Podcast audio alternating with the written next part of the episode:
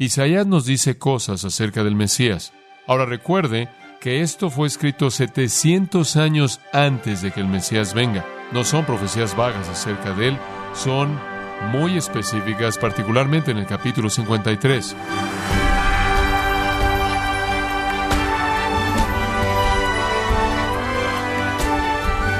Sea usted bienvenido a este su programa Gracias a vosotros con el pastor John MacArthur. Supongamos que quiere compartirle las buenas nuevas a un amigo judío que solo lee el Antiguo Testamento. ¿Es posible presentar el Evangelio utilizando únicamente el Antiguo Testamento? Desde luego, ¿verdad? Y es por eso que John MacArthur, en la voz del pastor Luis Contreras, nos enseña hoy cómo el profeta Isaías detalla una imagen gloriosa del Evangelio de Salvación en la serie El Evangelio según Dios, en gracia a vosotros. Estamos buscando a Cristo en el Antiguo Testamento en todo lugar en donde podamos encontrarlo y comenzamos aquí en donde Él es revelado de la manera más maravillosa y completa y esto es en el capítulo 53 de Isaías. De hecho, esta revelación de nuestro Señor comienza en el capítulo 52, versículo 13 y llega hasta el 53, versículo 12.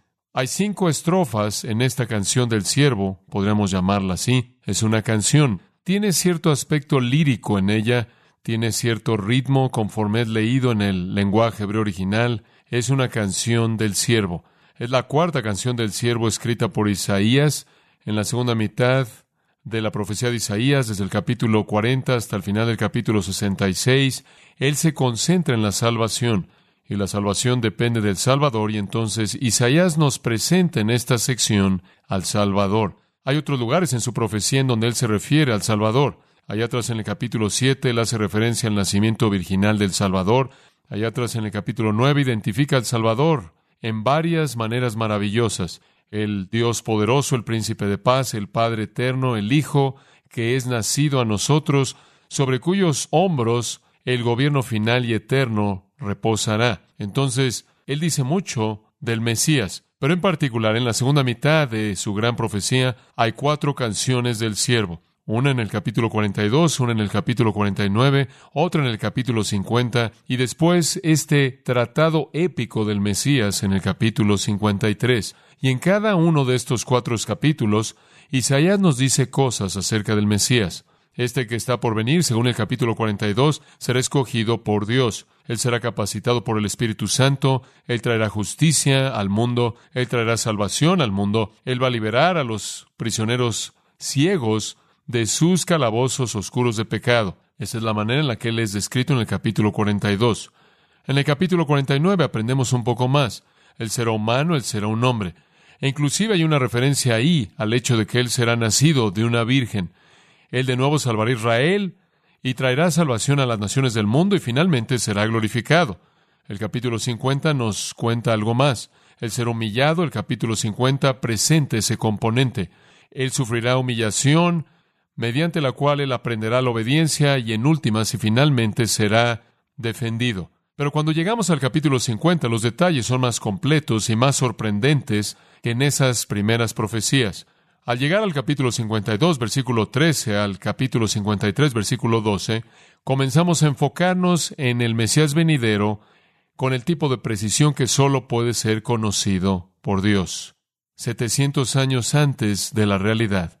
Llegamos aquí a ver que no solo tenemos un Mesías escogido, capacitado por el Espíritu, que trae justicia y salvación al mundo, un hombre nacido de una virgen, un hombre que aprende la obediencia mediante la humillación, mediante el sufrimiento, como el capítulo 50 lo indicó. Pero tenemos un Mesías que muere como un sacrificio por el pecado. Eso es lo que encontramos de manera excepcional en el capítulo 53. Aquí en este capítulo se les dice a los judíos 700 años antes de que el Mesías llegue que Él será el Cordero sacrificial de Dios. La afirmación notable se hace en el versículo 7. Angustiado Él y afligido, no abrió su boca. Como Cordero fue llevado al matadero y como oveja delante de sus trasquiladores, enmudeció y no abrió su boca.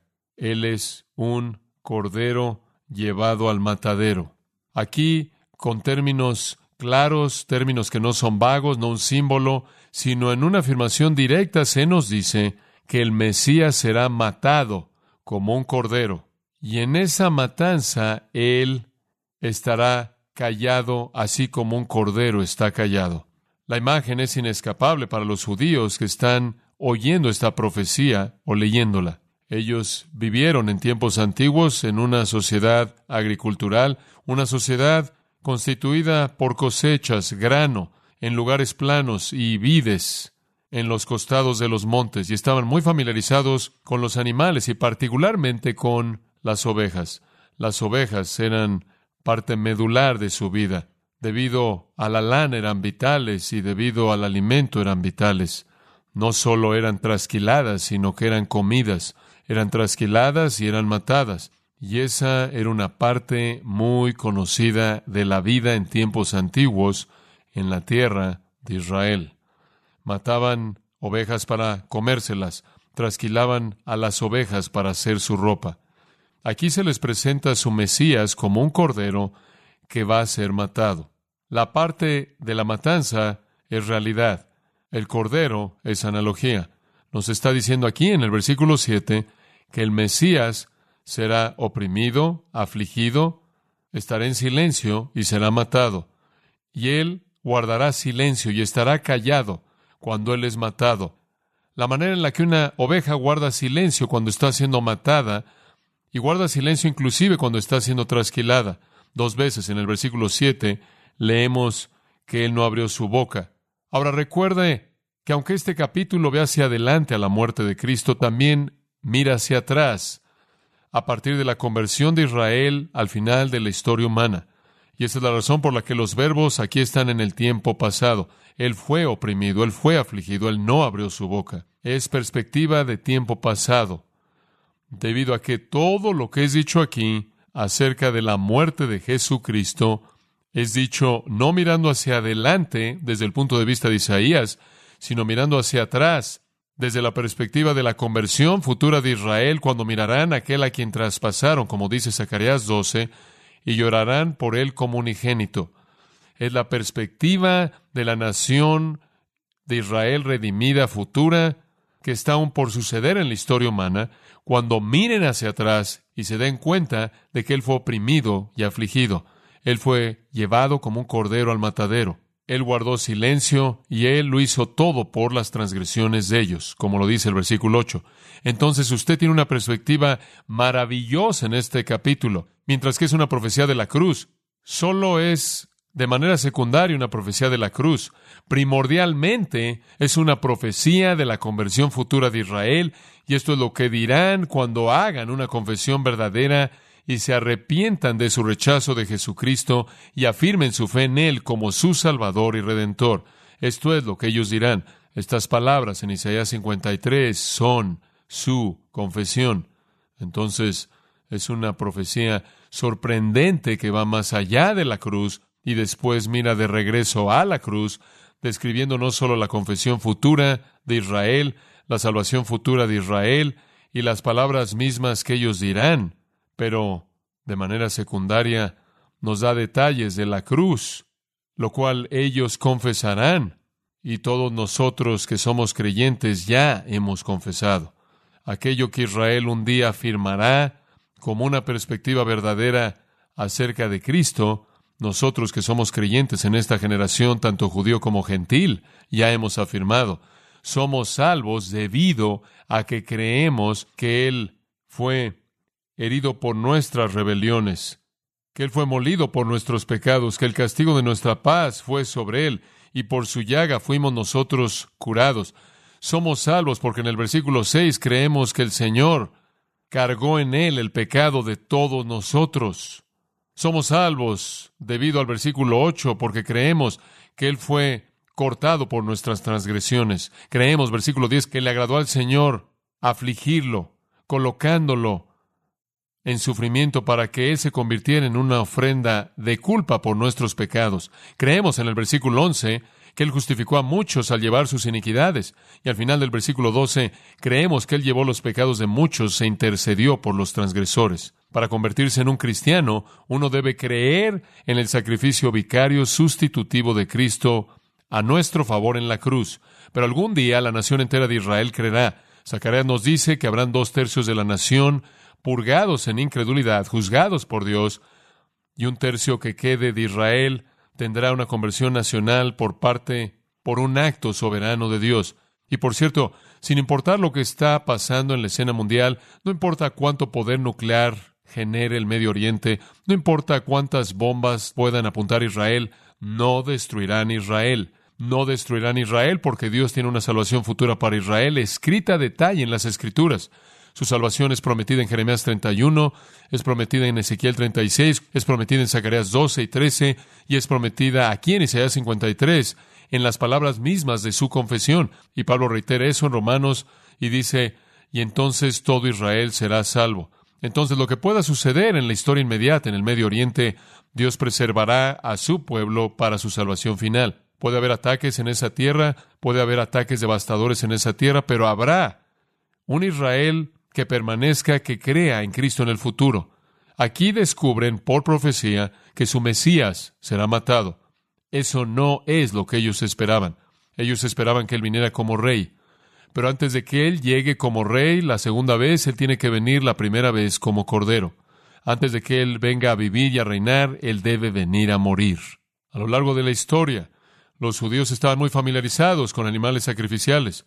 A lo largo de su historia, desde Levítico, cuando fueron instruidos en el libro de Levítico que Dios quería que ofrecieran sacrificios de sangre, lo cual no era nuevo, no en absoluto. Eso se remonta hasta Abel ofreciéndole a Dios un sacrificio de sangre. Y se remonta hasta Abraham, en donde Abraham se le dice que ofrezca a su hijo en el altar y conforme Abraham levanta el cuchillo para meterlo al corazón de Isaac, su mano es detenida y Dios provee un sacrificio. Se les había instruido de que el pecado causa la muerte, que el alma que pecare, esa morirá, como dijo el profeta, y que debe haber una paga por el pecado, y que debe haber un castigo por el pecado, alguien debe morir, y la demostración de eso está en todo animal sacrificial que fue jamás matado a lo largo de la historia de Israel.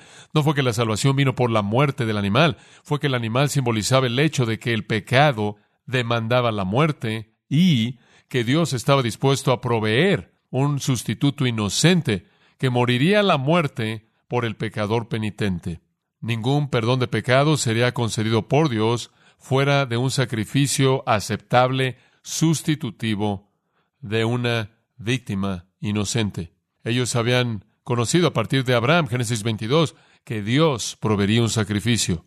Inclusive en esos primeros años, en los años de Abraham, ellos podían ver hacia adelante para saber quién sería ese sacrificio finalmente. Los animales nunca fueron el sacrificio que satisfizo. Fueron matados por decenas de miles en toda Pascua desde Éxodo 2 en adelante hasta la destrucción del templo en el 70 después de Cristo por parte de los romanos.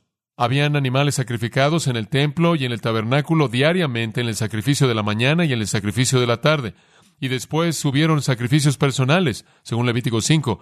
La gente tenía que traer sus propios sacrificios, estaban matando corderos todo el tiempo a lo largo de la historia de Israel. Realmente fue una manera de ver a los sacerdotes y era verlos como carniceros. Eso es esencialmente lo que eran.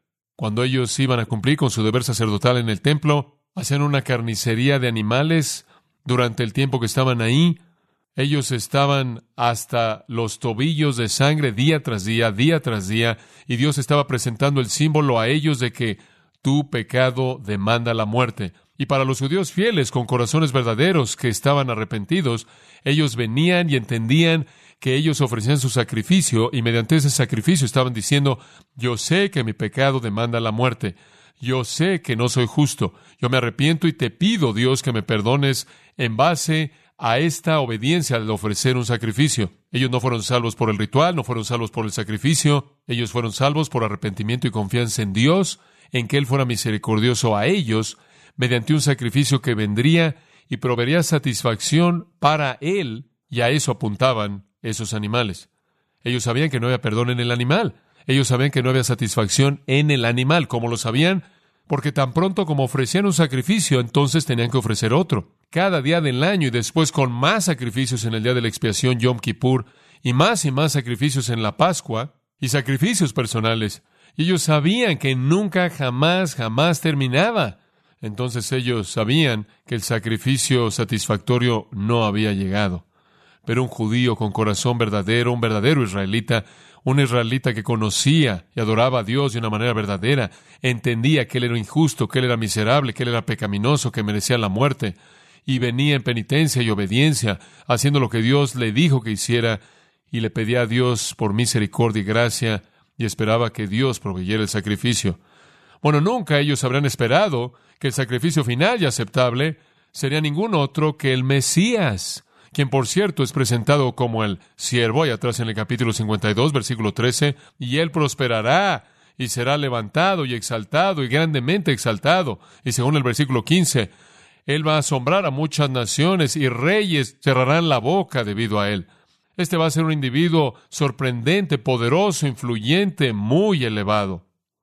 Al final del capítulo 53, él recibirá un botín con los grandes y dividirá el botín con los fuertes. Ellos tenían esa perspectiva de su Mesías como un gobernante y rey exaltado, el gran rey, el rey de todos los reyes. Pero ahora descubren que antes de que él sea establecido como rey, él va a ser matado. El Mesías matado como un cordero. Si usted ha tenido alguna experiencia con eso, usted sabe que cuando las ovejas van a ser matadas, van en silencio. Tuve esta experiencia bastante interesante allí en Nueva Zelanda y Australia. Hay una oveja llamada la oveja Judas. Ese es el nombre de la oveja que guía a las demás a la matanza. Y todas siguen a la oveja Judas por cierto corredor de metal o de madera hasta llegar a su muerte. Y es una escena de silencio total totalmente en silencio conforme van a que sus gargantas sean cortadas una por una. Y están con la boca cerrada en la matanza conforme están siendo trasquiladas, y me he sentado durante horas viendo cómo trasquilan de manera sorprendente a las ovejas y el silencio de esas ovejas. El retrato aquí es del Mesías siendo matado y estando en silencio como una oveja está en silencio. Esa es la imagen. La realidad es que el Mesías será llevado a la matanza. La analogía es que como una oveja, Él estará en silencio en esa matanza. Ninguno de los sacrificios previos a la muerte del Mesías satisfizo a Dios. Pero una vez que Jesús fue matado, el velo en el templo fue rasgado de arriba hacia abajo, y todos los sacrificios después de ese fueron cancelados. Y Dios destruyó el templo usando a los romanos poco después. El sistema entero terminó, porque el sacrificio que Dios escogió había sido ofrecido. Entonces aquí leemos en el versículo 7 que Él está callado, en silencio. Podríamos llamar este mensaje el siervo matado, o el siervo callado en silencio, o el siervo matado en silencio. El último profeta del Antiguo Testamento, Juan el Bautista, hombre sorprendente, él fue un profeta aislado, no vieron otros profetas más que él. Y él vino 400 años después de el anterior. Él está fuera de temporada, él es una anomalía. Él ni siquiera debió haber vivido porque su madre y padre eran estériles. Zacarías el sacerdote y Elizabeth estaban en su edad avanzada, mucho más allá de la capacidad de tener hijos, y Dios milagrosamente les permitió tener a este hijo llamado Juan, quien es llamado el Bautista, pero quizás será mejor identificado como Juan el que bautizaba, porque de ahí él obtuvo su nombre, pero desde el tiempo en el que él estuvo en el vientre de su madre, él fue lleno del Espíritu Santo. Entonces Dios tenía algo muy especial para él y eventualmente él se volvió, como ustedes saben, el precursor del Mesías. Jesús dijo que él fue el ser humano más grande que jamás vivió hasta su época, no porque él fue más inteligente que los demás, no porque él fue más noble que los demás, más moral o más espiritual o más justo, sino porque él tuvo la tarea más grande que cualquier ser humano jamás tuvo. Su grandeza estaba conectada a su deber privilegiado, el cual era apuntar al Mesías. Él es de quien Isaías escribe en Isaías 40, versículos 3 al 5, voz del que clama en el desierto, diciendo, enderezad el camino para el Señor. Él es de quien Malaquías escribió, tanto en Malaquías 3 como en el 4, en donde Malaquías dice que cuando el Mesías finalmente venga, va a venir uno previo a él para declarar su llegada. Él es ese heraldo prometido, ese precursor prometido, el profeta que identifica al Mesías. Y cuando el momento dramático vino, y Juan el Bautista y Jesús estuvieron cara a cara, ojo a ojo, en un lugar público, y Jesús estaba a punto de iniciar su ministerio, fue en el Jordán, y toda Jerusalén y Judea, dice, estaban descendiendo ahí para ser bautizados por Juan, porque Juan estaba diciendo, el Mesías está aquí, el Mesías está aquí, preparen su corazón, preparen su corazón, y él estaba predicando el reino y justicia, y diciéndole a la gente que se preparara, y él estaba ofreciendo este bautismo, el cual era un símbolo de su deseo por ser limpiados, y masas de personas estaban ahí, y un día Jesús se aparece, y cómo es que Juan presenta a Jesús, él no dice aquí su rey, él dice, he aquí el Cordero de Dios que quita el pecado del mundo. Y eso sale de Isaías 53. Eso es lo que él dijo la primera vez que él apuntó a Cristo, Juan 1.29. Al día siguiente, el día después, de nuevo Cristo está ahí y de nuevo cara a cara. Y Juan de nuevo dijo, He aquí el Cordero de Dios. Juan no explica nada. Había suficiente en Isaías 53 para entender que el Mesías vendría como un cordero y un sacrificio por el pecado, uno que iba a ser matado e iba a guardar silencio en la matanza. Israel tendría a su rey vivo exaltado, pero solo después de que él fuera un cordero moribundo rechazado. La imagen aquí es tan prosaica. El versículo 6 dice, todos nosotros nos descarriamos como ovejas. Cada cual se apartó por su camino. Ese es el retrato de la humanidad pecaminosa. Todos somos ovejas que nos descarriamos. Entonces el siervo se convierte en uno de nosotros, un cordero, para convertirse en el cordero sacrificial para salvar a las ovejas. Ahora vamos a embarcarnos en los versículos 7 al 9. No lo vamos a terminar, pero es la penúltima la cuarta estrofa en las cinco estrofas que constituyen este pasaje sorprendente. Y el énfasis primordial en los versículos 7 al 9 es el silencio, por así decirlo, sumisión, disposición, obediencia.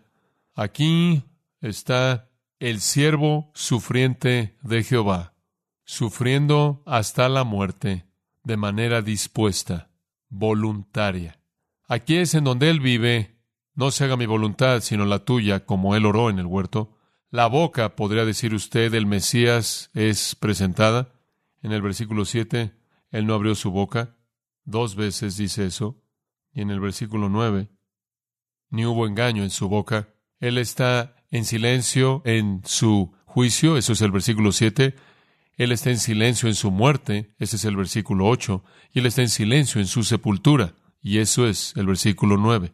Aquí de nuevo, en el futuro, Israel mirará atrás y se dará cuenta de que el silencio de él fue una disposición a ser matado, como el versículo 8 dice, por la rebelión de mi pueblo, mi pueblo, quien merecía morir.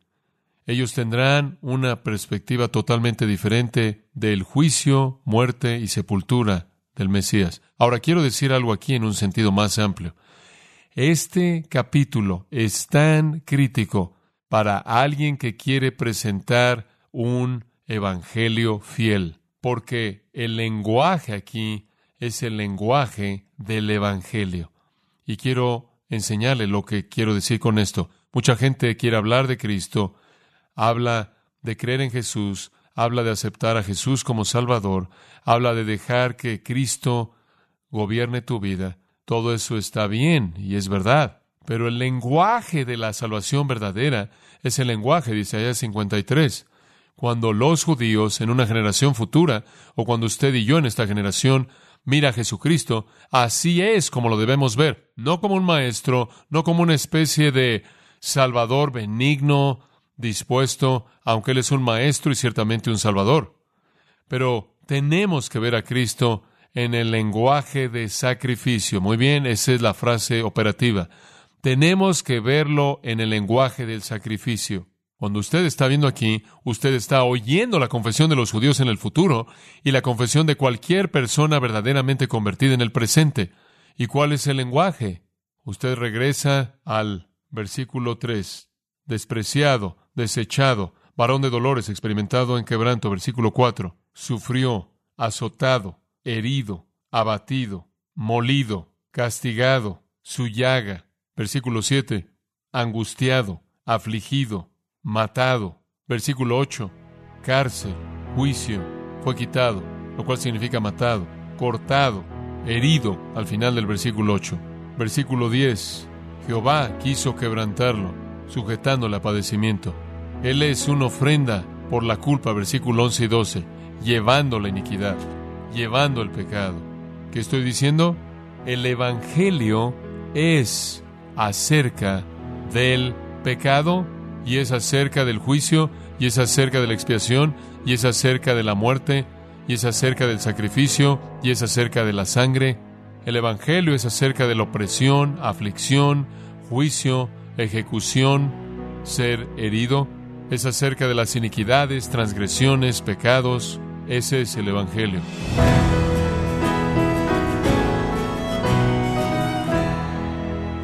John MacArthur nos mostró cómo podemos ver la profecía del siervo silencioso cumplida totalmente en Jesucristo. Ese ha sido el enfoque de este sermón hoy, parte de la serie El Evangelio según Dios, en gracia a vosotros. Estimado oyente, quiero recomendarle el libro El Evangelio según Jesucristo, donde John MacArthur nos explica detalladamente que Jesús siempre mantuvo la realidad de su señorío como algo prioritario en su ministerio. Adquiéralo en la página gracia.org o en su librería cristiana más cercana. Y también le recuerdo que puede descargar todos los sermones de esta serie El Evangelio según Dios, así como todos aquellos que he escuchado en días, semanas o meses anteriores, animándole a leer artículos relevantes en nuestra sección de blogs, ambos en gracia.org. Si tiene alguna pregunta o desea conocer más de nuestro ministerio, como son todos los libros del pastor John MacArthur en español, o los sermones en CD que también usted puede adquirir, escríbanos y por favor mencione la estación de radio por medio de la cual usted nos escucha en gracia a vosotros. Es importante conocer no solo el país y ciudad de donde usted nos escucha, sino también la radio. Para quienes contactan nuestro ministerio por primera vez, pueden solicitar una copia del mensaje de promoción sin costo alguno, un mensaje por oyente únicamente. Si usted vive en los Estados Unidos o Puerto Rico, escríbanos a Gracia Vosotros, P.O. Box 4000, Panorama City, California 91412. O puede escribirnos a través del siguiente correo electrónico radio arroba gracia.org.